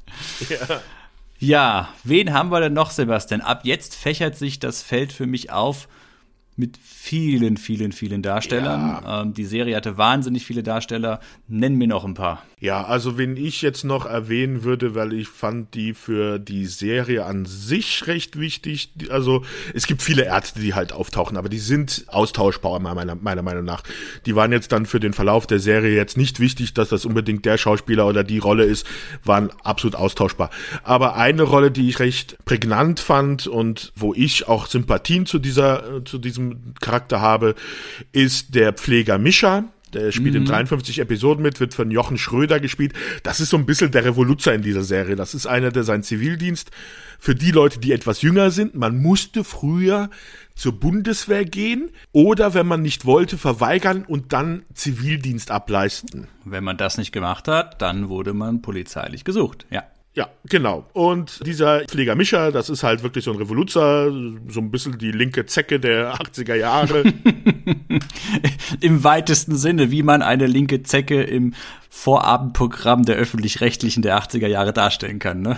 Also sehr handsam. Es gibt Folgen, wo er mit auf Demonstrationen geht, wo es um ein Werk geht und Umweltschutz und sowas. Der hat immer einen lockeren Spruch auf der Lippe, lässt sich eigentlich nichts sagen, selbst von der Nachtschwächter Hildegard. Jeden unter dem Klüngel hat, lässt er sich auch nichts sagen. Das ist halt echt so dieser Typ, der, der sympathische Kerl, der das Maul nicht halten kann. Hm, sehe ich mich da irgendwie ein bisschen selbst drinne? Keine Ahnung. Ja, bis auf die Sympathie, ne? Ja, bis auf die Sympathien, ja, die mir fehlt, wie ich immer wieder merke. Alle reden ja nur über dich und keiner über mich, aber so ist das halt nun mal in meinem Leben. Es ist auch nicht leicht, immer im Rampenlicht zu stehen, Sebastian. Unterschätzt ja. das nicht. Zu Jochen Schröder kann man sagen, bevor er Schauspieler geworden ist, hat er eine kaufmännische Lehre als Metzgergehilfe abgelegt, hat als Schlafwagenschaffner oder LKW-Fahrer ge gearbeitet, bevor er dann 1976 in die Schauspielerei gegangen ist und man kennt ihn vielleicht noch von der Serie Die Wicherts von nebenan. Ja, ich fand den immer ganz sympathisch, wenn ich den gesehen habe. Der hat so ein bisschen was Lockeres, Rotziges. Ja. Es ist auch so schön wie in den 80ern noch das ja, das Dasein als Pfleger dargestellt wird. Also er ist ja schon immer ein bisschen locker, er sitzt auch mal gemütlich auf der Bank draußen in der Sonne und so. Nimmt's, also ist zwar schon bei der Arbeit, aber hat, hat, hat einen recht lockeren Job. Also wird auch mal hingeschickt, so, hey, red doch mal ein bisschen mit dem, der könnte jemanden brauchen. Aber dafür ist er auch echt gut. Also wenn zum Beispiel die Patienten irgendwie Probleme haben und müssten mit irgendjemandem reden und du hast dann halt da diesen doch sehr kühlen Professor Brinkmann, diese bärbeißige Nachtschwester Hildegard oder Hauptschwester Hildegard und was weiß ich nicht. Da ist dann dieser Pfleger Mischa schon einer, der sich halt den Patienten annimmt, ihn zuhört, mit Problemen, die jetzt nicht medizinischer Natur sind, sondern wenn es von irgendeiner anderen Seite kommt und den dann auch so ein bisschen auf psychologische Art und Weise, also jetzt nicht ausgebildet, aber einfach mit seinem Dasein den Leuten hilft. Mhm. Also ein rein, wirklich sehr sympathischer Charakter, der die Serie stark bereichert, meiner Meinung nach. Ja, ja, natürlich. Es geht halt absolut gerade in der heutigen Zeit brutal an der Realität vorbei. Also da wird wieder gezeigt, was da für eine heile Welt in dieser Serie präsentiert wird, wie locker dieser Pfleger da Zeit für all diese Dinge hat. Es gibt auch diesen schönen Satz, er wird ja irgendwann mal im Rahmen eines Gespräches sagt, die Schwester Elke zu ihm, Mischa, geh mal lieber in dich. Und er antwortet dann ganz locker, lieber nicht, weil da würde ich eh niemanden antreffen. Großartiger Satz, ja. Ja, der hat mir auch gefallen, ja. Ja. Ich hätte da noch jemanden an der Hand, den ich eigentlich auch sehr erwähnenswert finde, und zwar Horst Naumann, der den Dr. Horst Römer gespielt hat. Das war so die, ja, die zweite Geige, was so in der Ärzteschaft angeht. Also wenn du den Chefarzt Klaus Brinkmann hast und dann hast du noch Udo Brinkmann, dann kommt der Dr. Horst Römer eigentlich direkt an dieser Stelle. Mir ist der Horst Römer aufgefallen, weil ich mir so ein bisschen äh, Horst Naumann aufgefallen, weil ich so dachte, Moment, Moment, woher kenne ich denn diese Stimme? Und der ist als Synchronsprecher im Fernsehen und bei Filmen gewesen. Und Sebastian, weißt du, wen der gesprochen hat unter anderem? Mm -mm. Dick Jones bei Robocop. Okay. Das sagt dir nichts? Ja, doch, aber. ich fand das absolut großartig. Dick Jones, der bei Robocop wirklich eines der größten, ja, eines, ein herzloses Arschloch ist, wirklich einer der ganz schlimmen bösen Schurken, hat dann hier natürlich die Rolle von, ja, einem guten, lieben, gutherzigen Arzt, der immer so ein bisschen Pech bei den Frauen hat. Fand ich ganz großartig. In dem Zusammenhang, was mir beim Wiederansehen der Folgen, ich habe so ein Dutzend Folgen ungefähr gesehen, äh, aufgefallen ist, wie viele bekannte deutsche Synchronstimmen als Schauspieler mal bei der Schwarzwaldklinik dabei waren. Mir ist noch Lutz Mackenzie oder Mackenzie aufgefallen. Der ist die deutsche Stimme von Al Pacino oder Christopher Lloyd. Und das finde ich immer ganz spannend, wenn man plötzlich dann solche Synchronsprecher, also Stimmen, die du eigentlich kennst, und dann siehst du da mal plötzlich die richtigen Personen dazu. Ja. Ja, aber auch insgesamt, wer da so alles als Gastdarsteller dabei war bei der Serie, da waren schon sehr viele bekannte Gesichter dabei. Also Günter Strack zum Beispiel hat bei einer Folge mitgespielt.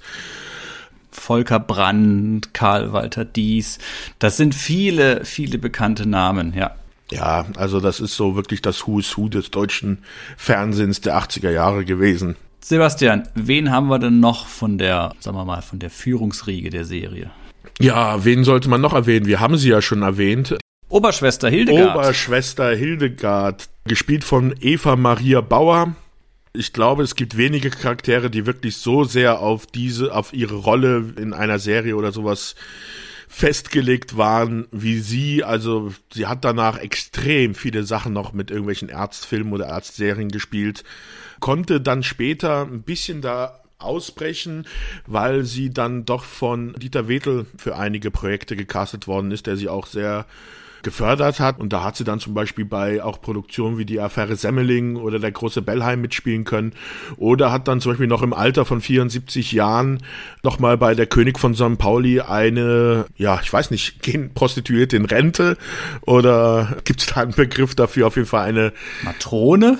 Eine hm. ehemalige Prostituierte darstellt. Also, ja, hatte auch nochmal dann halt in späteren Jahren nochmal eine kleine Karriere, weil vor der Schwarzwaldklinik war da auch nicht viel, da hat sie auch nur in ein paar Serien mitgespielt, ist 2006 dann an Brustkrebs gestorben.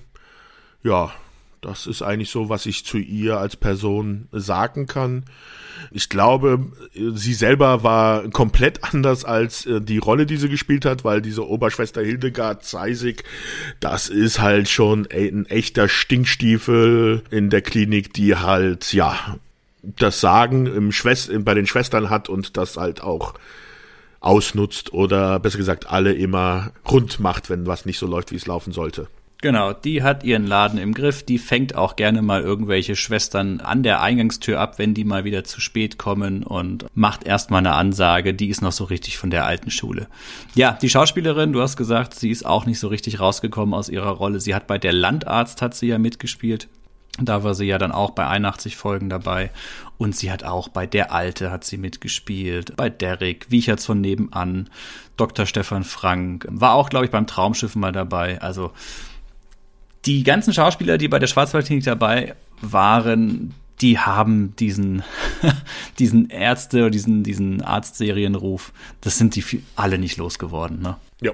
Ja, ab jetzt fächert sich's bei mir noch weiter auf. Sebastian, hast du noch eine Person, die wir vielleicht nehmen wollen? Dann ich noch ja, eine? Also die Schwester in Ausbildung, ich weiß jetzt nicht genau den Begriff, den in der Serie genutzt wird. Elke, die wir auch schon erwähnt hatte, als Anfänglich, also die mal am Anfang schon eine Liebschaft mit Udo Brinkmann hatte und dann später ihn auch heiratet, wird dargestellt von der Tochter von Klaus-Jürgen Wussow, nämlich von Barbara Wussow. Das ist auch so das einzige Interessante, was ich noch so habe. okay, ich habe jetzt zu Barbara Wussow auch nichts. ja, hat halt auch dann bei gewissen Serien und Filmen dann auch in Deutschland mitgespielt, aber jetzt nicht die große Karriere. Also man kennt sie natürlich, sie wird auch im Boulevardblättern immer wird sie noch erwähnt halt, aber das ist wegen der Schwarzwaldklinik, würde ich sagen. Ja, ich habe noch zwei Namen auf der Liste. Das oh, einen habe ich auch noch, ja. Einen muss ich auf jeden Fall noch erwähnen, habe ich ganz ja, vergessen. Ja, gut, dann hau ich einmal raus. Christian Kohlund, der den Professor Alexander Vollmers gespielt hat. Auch ein Charakterkopf, sage ich mal, der deutschen Fernsehlandschaft. Und wahrscheinlich willst du noch auf die gleiche Person hinaus, Sebastian, die ich auch erwähnen möchte, und zwar die Haushälterin Carsta Michaelis gespielt von Evelyn Hamann, ja, die ja. Frau an Loriots Seite, ja. die eine Zeit lang ja eine der Haushälterinnen von Professor Brinkmann spielt. Ja. und wo ich mich immer noch frage, weil Evelyn Hamann, Evelyn Hamann ist so eine großartige Schauspielerin, also ihre Rollen in Ödipussy und Papa Ante Porters und bei diesen ganzen Sketchen mit Loriot zusammen, bei der Familie Hoppenstedt und so weiter. Es ist eine Frau, die wirklich dieses Gefühl für Komik und für, also wann genau, Kom Komik ist immer meiner Meinung nach mit das Schwierigste überhaupt, Comedy, das wirklich gut darzustellen und zu verfilmen, weil da, da sind so viele Dinge wichtig, wie das Timing und wie das richtige Fingerspitzengefühl darzustellen und das hat Evelyn Hamann alles. Und dann spielt sie auf einmal hier in so einer Groschenroman-Serie mit, als so eine prüde Dame, was sie hervorragend, hervorragend mimt und auch für gewisse lustige Situationen in der Serie dann auch zuständig ist. Aber als ich es jetzt wieder gesehen habe, war ich dann doch echt überrascht, dass sie da mitspielt. Aber es ist halt, wie gesagt, es gab halt nichts Größeres zu der Zeit als Schwarzwaldklinik und sie ist ja nicht von Anfang an dabei, sie ist erst in einigen späteren Folgen aufgetreten war dann wahrscheinlich dann doch das, wo man sich dann gedacht hat, wir haben hier die größte deutsche Serie aller Zeiten, da müssen wir auch ein richtiges Kaliber noch dazu holen. Ja, Evelyn Hamann über alle Zweifel erhaben, aber sie hat nach der Schwarzwaldklinik dann auch in der Landarzt regelmäßig mitgespielt. Also dieses Ärzte-Genre hat sie wohl auch so ein bisschen schon gereizt und interessiert. Und auch wenn man natürlich, äh, wenn sie als Schauspielerin gerade wunderbar in der Lage war, Pointen auf den Punkt zu bringen, ich kann mir auch vorstellen, dass das vielleicht mal ganz nette Abwechslung war, bei sowas wie bei der Schwarzwaldklinik mitzumachen und mal eine komplett andere Rolle zu spielen. Ne? Ja. Ich weiß es nicht, aber ich war auch sehr überrascht. War wahrscheinlich auch ein bisschen was anderes, weil es ist ja bekannt, dass Loriot ein sehr detailversessener Regisseur war, also der, bei dem man dann schon einige Szenen des häufigeren nachdrehen musste, bis wirklich alles perfekt gesessen hat. Ich kann mir vorstellen, bei der Schwarzwaldklinik, soweit ich mir die Folgen nochmal im Nachhinein angeguckt habe, dass es da wahrscheinlich schon so ein paar gewisse Szenen gab, wo man gesagt hat, ach komm, die ist jetzt im Kasten, gehen wir mal weiter. das, das passt so. Komm, wir wollen ja. doch heute mal alle um fünf nach Hause, oder? Ja, ja also, also kam mir so vor. Ich will jetzt kein, niemanden hier irgendwie schlechte Arbeitsmoral vorwerfen oder sowas, aber mir kam es halt manchmal so vor bei einigen. Nicht bei der, bei jeder Folge, aber so bei einzelnen kleinen Szenen innerhalb einer Folge war es schon manchmal. Ja. Das ist schon also ein schauspielerisches Niveau stellenweise, wo man sagt, ja, kann, kann man laufen lassen. Wie dem auch sei, großartige Schauspielerin und ja, sticht da so ein bisschen aus dem Ensemble heraus, ne? Ja. Weil sie eigentlich aus einem ganz anderen, aus einem ganz anderen Zweig kommt. Ja. Sind wir durch mit den Darstellern, oder? Genau, jetzt sind wir so ein bisschen durch die Darsteller gegangen. Jetzt eine Frage an dich, Sebastian. Für welches Publikum war denn eigentlich die Schwarzwaldklinik gedacht? Tja, wenn du mich so fragst, für gar kein Publikum, aber nee, äh, für die Leute, die halt äh, so eine Mischung aus Seifenoper, Heimatfilm, Arztroman, Groschenroman halt empfänglich sind. Aber es war ja so, darauf werden, werde ich jetzt mal zu sprechen kommen, dass natürlich das Zielpublikum weit übertroffen worden ist, da es die Serie auf durchschnittlich 28 Millionen Zuschauer pro Folge gebracht hat im Durchschnitt. Wahnsinniger Straßenfeger. 60 Prozent Marktanteil. Es ist die erfolgreichste Serie überhaupt. Nur irgendwelche Sportgroß-Events haben mehr Zuschauer gehabt als die Schwarzwaldklinik. Das sind selbst 28 Millionen Zuschauer wären selbst in Amerika ein super Ergebnis. Ja, aber Sebastian, woran liegt's? Was ist diese Faszination? Wir sind uns ja beide einig, dass das Ganze, dass die Schwarzwaldklinik in Anführungszeichen Schund ist. Das ist seichte Unterhaltung. Das will gar nicht großartig jetzt die großen Charakteranalysen aufmachen. Was ist es? Ja, also meine Theorie ist, wir haben den wichtigsten Darsteller dieser Serie eigentlich noch nicht richtig gewürdigt. Und zwar der Schwarzwald. Wenn du diese Serie irgendwo in Hamburg gedreht hättest, irgendwo in München, irgendwo in der Stadt oder irgendwo auf dem ländlichem Gebiet, wo halt kein Wald ist, sondern ein Acker oder sowas, hätte das alles nicht funktioniert. Das ist halt dieser Charme des Schwarzwalds, der hier, du hast diese wirklich alten historischen Gebäude, dieses Hüsli, dem die Familie Brinkmann wohnt, was ja ein Museum eigentlich ist, 1902 erbaut, diese schönen Fachwerkhäuser, auch die, die, die Klinik in diesem gleichen Baustil, dann auch wenn man mal irgendwelche Bilder von der Stadt sieht, alles wirklich diese schönen Fachwerkhäuser im Schwarzwald, das ist halt das, diese, diese ländliche Idylle, diese Welt ohne Probleme, das ist das, was gezogen hat, meiner Meinung nach. Es, es war nicht Dr. Brinkmann, es war nicht, natürlich haben die auch so ein bisschen ihren Beitrag dazu beigetragen, aber ich glaube, die waren dann eher so die Projektionsfiguren für die Zuschauer, weil die halt da waren. Du hättest da auch andere Charaktere reinsetzen können in dieses Setting. Einen vielleicht nicht ganz so kalten Professor, einen anderen Art von Sohn und noch ein, also die Charaktere anders konzipiert, einfach in dem gleichen Setting hätte genauso funktioniert, meiner Meinung nach. Ich, für mich ist das dieses Schwarzwald, das da so zieht. Ja, da gebe ich dir recht, das ist gut beobachtet dieses Heimatliche, diese heile Welt. Und das schafft wirklich die Schwarzwaldklinik wunderbar zu transportieren. Diese Alltagsnähe, auch so ein bisschen diese Alltagsverbundenheit. Viele Szenen, man sieht oft, wenn es jetzt nicht in der Klinik ist, so bei so alltäglichen Dingen, wie zum Beispiel beim Frühstücken oder beim Abendessen, bei einem romantischen Spaziergang durch die Wälder. Ich glaube, die Serie bedient sehr gut diese Sehnsucht nach einer heilen, unkomplizierten Welt, nach einfacheren Zeiten Und ganz ehrlich, Sebastian, ich war überrascht, wie gut das bei mir funktioniert hat und wie sehr mich das getriggert hat. Echt? Als Kind war die Schwarzwaldklinik für mich tatsächlich nie das Ding, dass ich gesagt habe, oh, da läuft die Schwarzwaldklinik. Das war eine Serie für alte Leute, das hat mich nicht interessiert. Okay, man war ein Kind, man hat geguckt, weil es lief, aber so richtig hat man sich dafür nicht beschäftigt. Und ich weiß nicht, ob es an den aktuellen Zeiten liegt und ich musste auch noch selber in mich gehen und darüber nachdenken.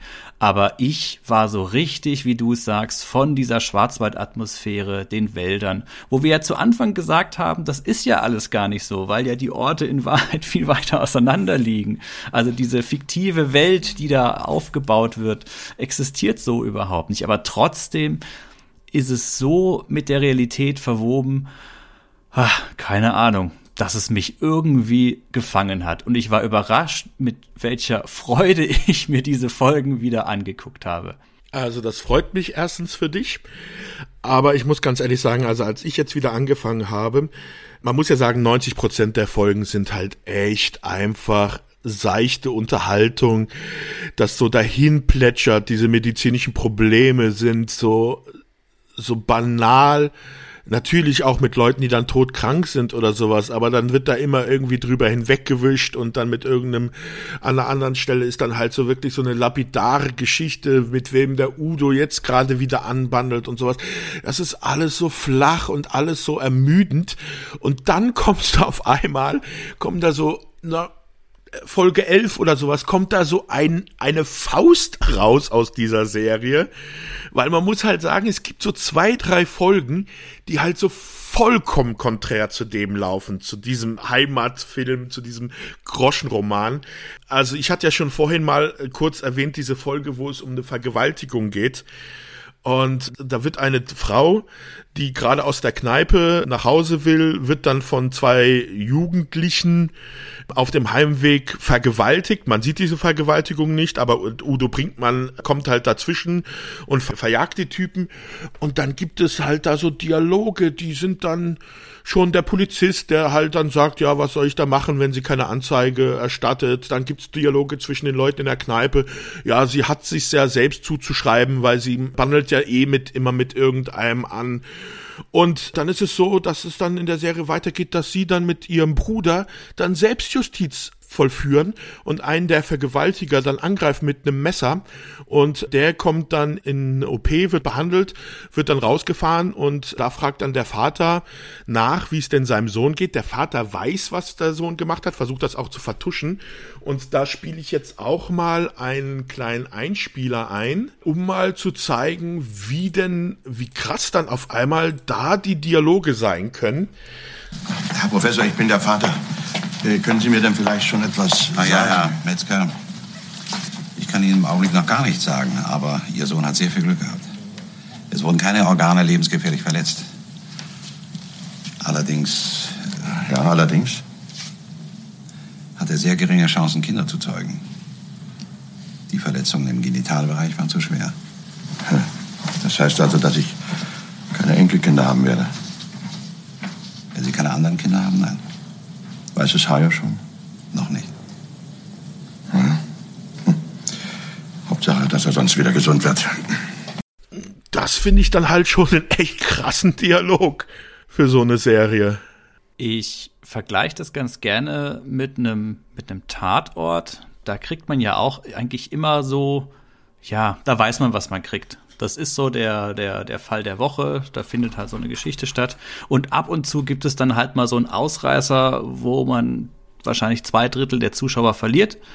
Und man fragt sich am Ende, ja, was war das denn jetzt?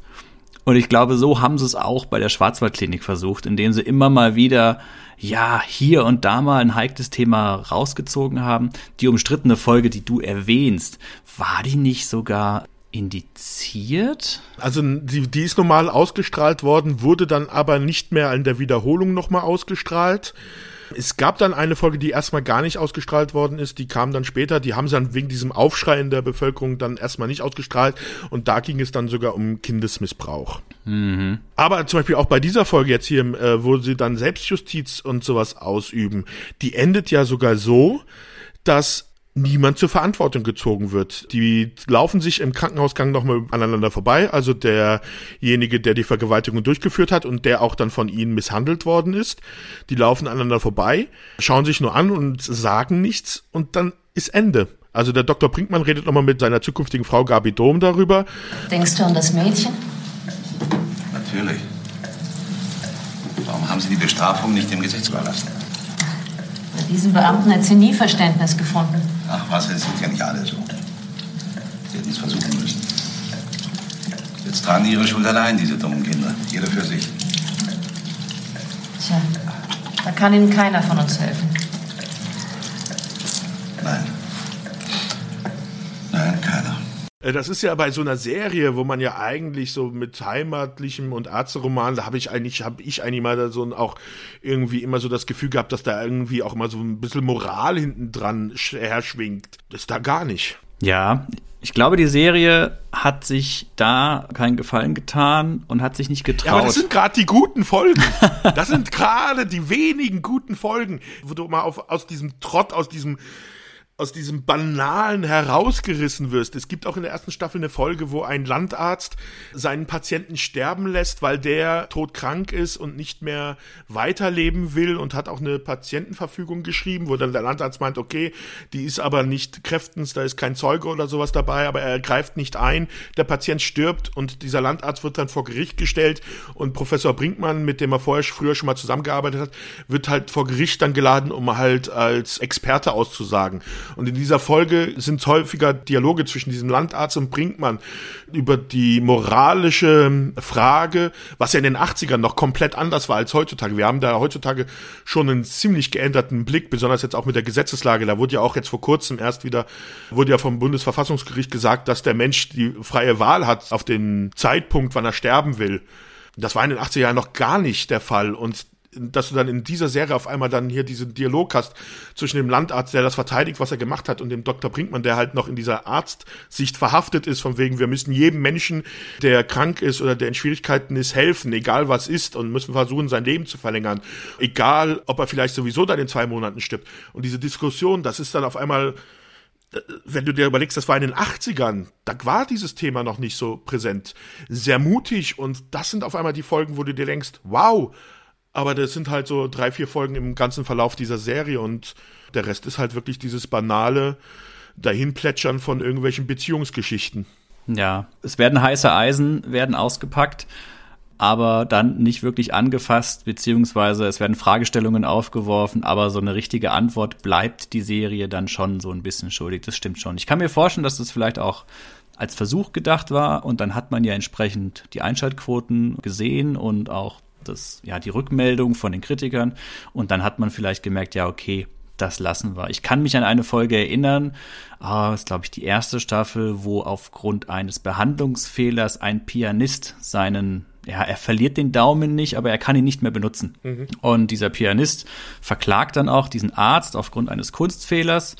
Der Arzt versucht das Ganze dann an die Schwester abzuschieben und äh, am Ende läuft es halt darauf hinaus, ja, dieser Pianist wird nicht mehr Klavier spielen können. Der Arzt, der diesen Kunstfehler begangen hat, wird, glaube ich, zu 8000 D-Mark Strafe verurteilt, aber dann ist die Sache auch erledigt. Die beiden begegnen sich dann auch nochmal im Gerichtssaal, gucken sich einfach nur an, grimmig. Und am Ende löst Dr. Brinkmann das Ganze, indem er diesem jungen Pianisten ein Stipendium besorgt. Ich glaube, über drei Jahre, 1000 Mark im Monat. ich weiß nicht, wie man da weit kommt, ja. Dass er sich halt dann da eine neue Ausbildung für suchen kann. Ja, wie großartig. Und damit ist dann die Sache vom Tisch. Also das sind dann ja. auch wieder diese, diese einfache, heile Weltlösungen. Da will jetzt auch gar keiner weiter drüber nachdenken. Das Thema ist jetzt vorbei und am besten vergessen wir das. Ne? Ja.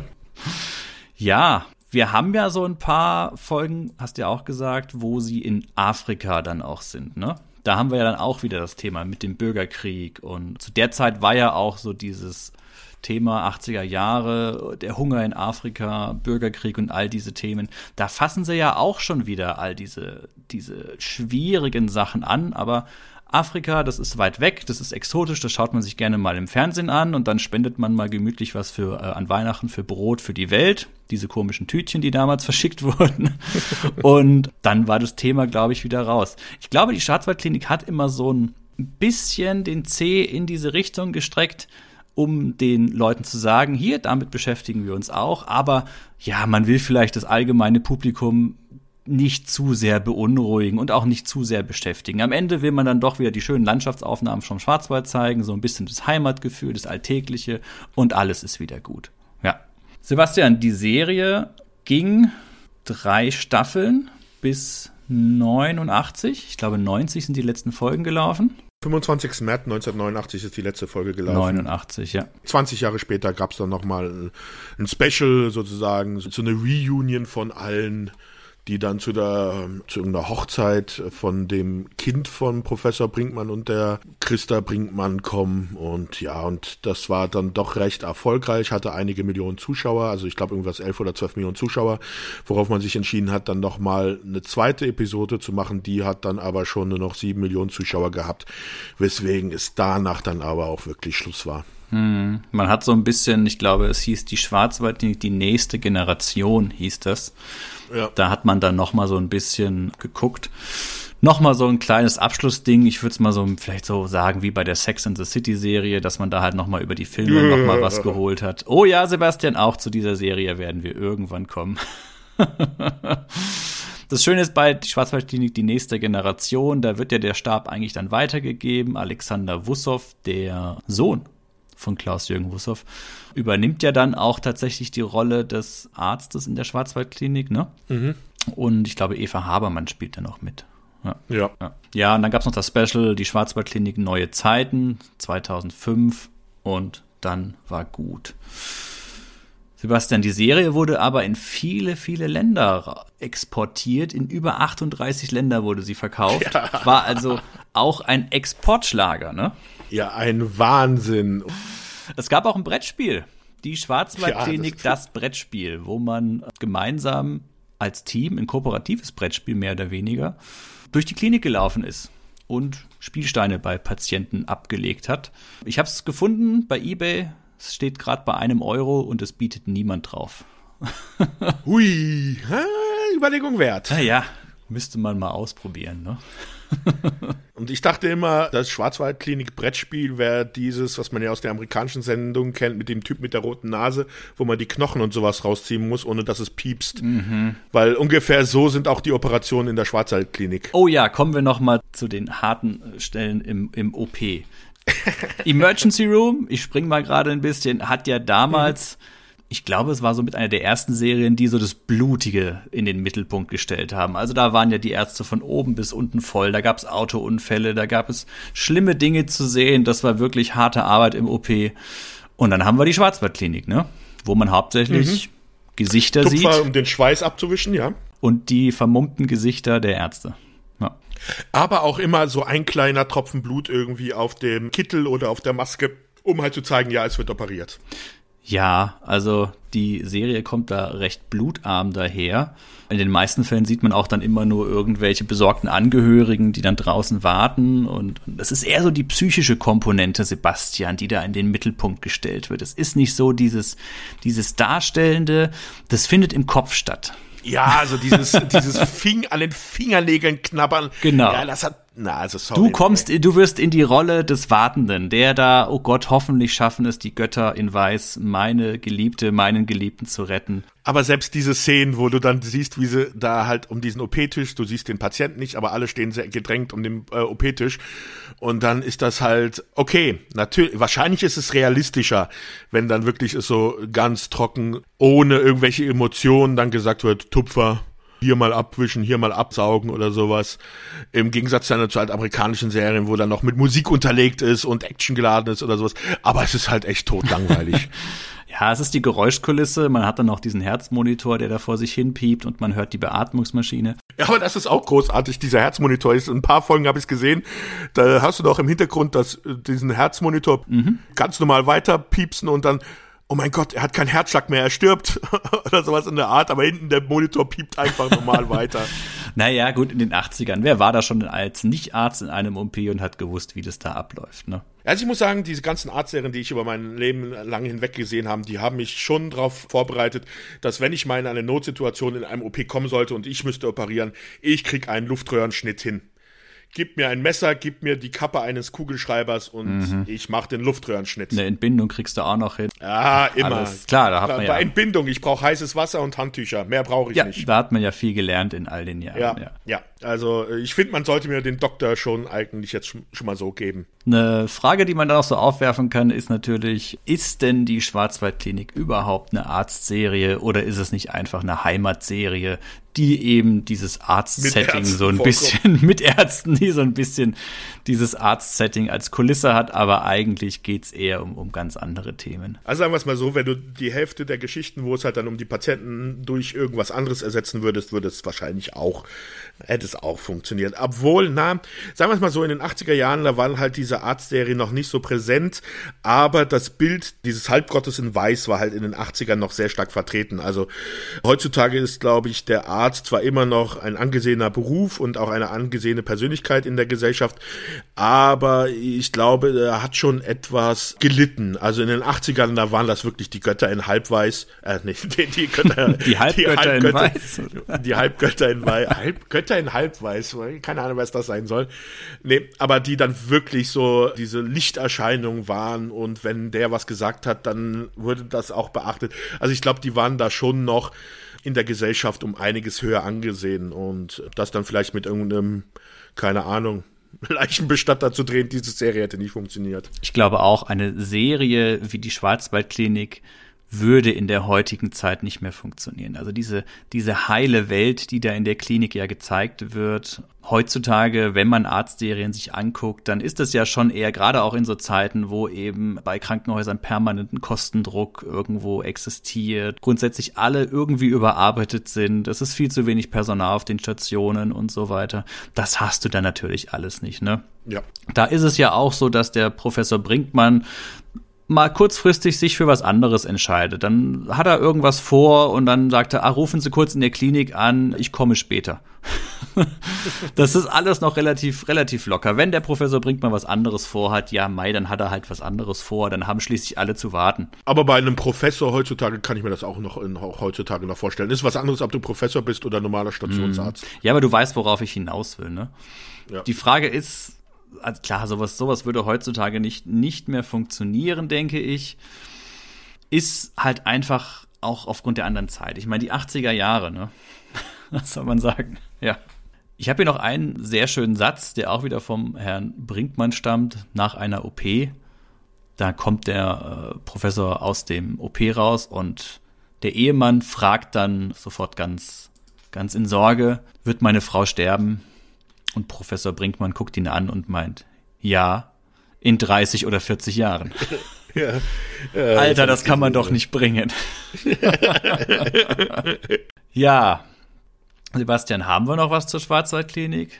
Oder war's das? Ich bin froh, dass es das, glaube ich, war. Also bei dir hat die Serie nicht so gezündet. Also, wie gesagt, ich hatte es ja am Angangs gesagt, als das damals lief. Ich glaube, mich zu erinnern, dass wir das regelmäßig geguckt haben. Kann aber auch daran liegen, dass es halt nicht viele Alternativen zu der Zeit gab. Aber es war halt wirklich, das ist ja die deutsche Serie. Also jeder kennt die Schwarzwaldklinik irgendwie aus der Zeit und in der Zeit hier in Deutschland gelebt hat, der kennt das irgendwie. Und als ich jetzt dann halt nur angefangen habe, mir nochmal die Folgen anzugucken, ich hätte echt nicht gedacht, dass das so platt ist, dass das so ein Krampf wird, so ein Kampf mit solchen Banalitäten und dann halt, wie gesagt, zwischendurch auf einmal so ein Faustschlag aus dem Nichts heraus, wo es auf einmal wirklich um tiefgründige und auch wichtige Themen geht, die dann in einer Folge abgehandelt werden und danach geht's dann wieder um die Banalitäten, welche Frau versucht jetzt wieder Udo wieder anzubaggern.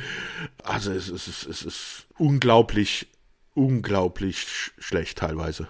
Jetzt fällt es natürlich leicht, einfach zu sagen, naja gut, die Serie war halt ein Kind ihrer Zeit, das waren halt die 80er und so weiter. Aber wenn ich so gerade drüber nachdenke, Traumschiff läuft ja immer noch weiter. Und Traumschiff, denke ich, ist von seiner ursprünglichen Formel jetzt auch nicht großartig abgewichen und macht immer noch einem auf dieses, diese heile Weltgeschichte. Oder die, ist das ZDF oder ARD, diese Serie in aller Freundschaft ist ja auch so eine Ärzte-Serie, wo es noch alles sehr seicht und sehr soapy rüberkommt. Alles Sachen, die ich nicht gucke.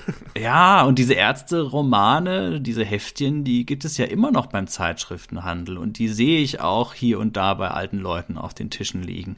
Also ich glaube, so ganz weg ist dieses Thema nicht. Ne? Nee, leider nicht. Diese Sehnsucht ist vielleicht immer noch da, wie wir es jetzt erarbeitet haben, nach einer einfacheren Welt, in der die Dinge nicht so kompliziert sind wie heute und ja, wo alles noch einfach ein Ticken ja, schöner war, wenn man so sagen will. Ne?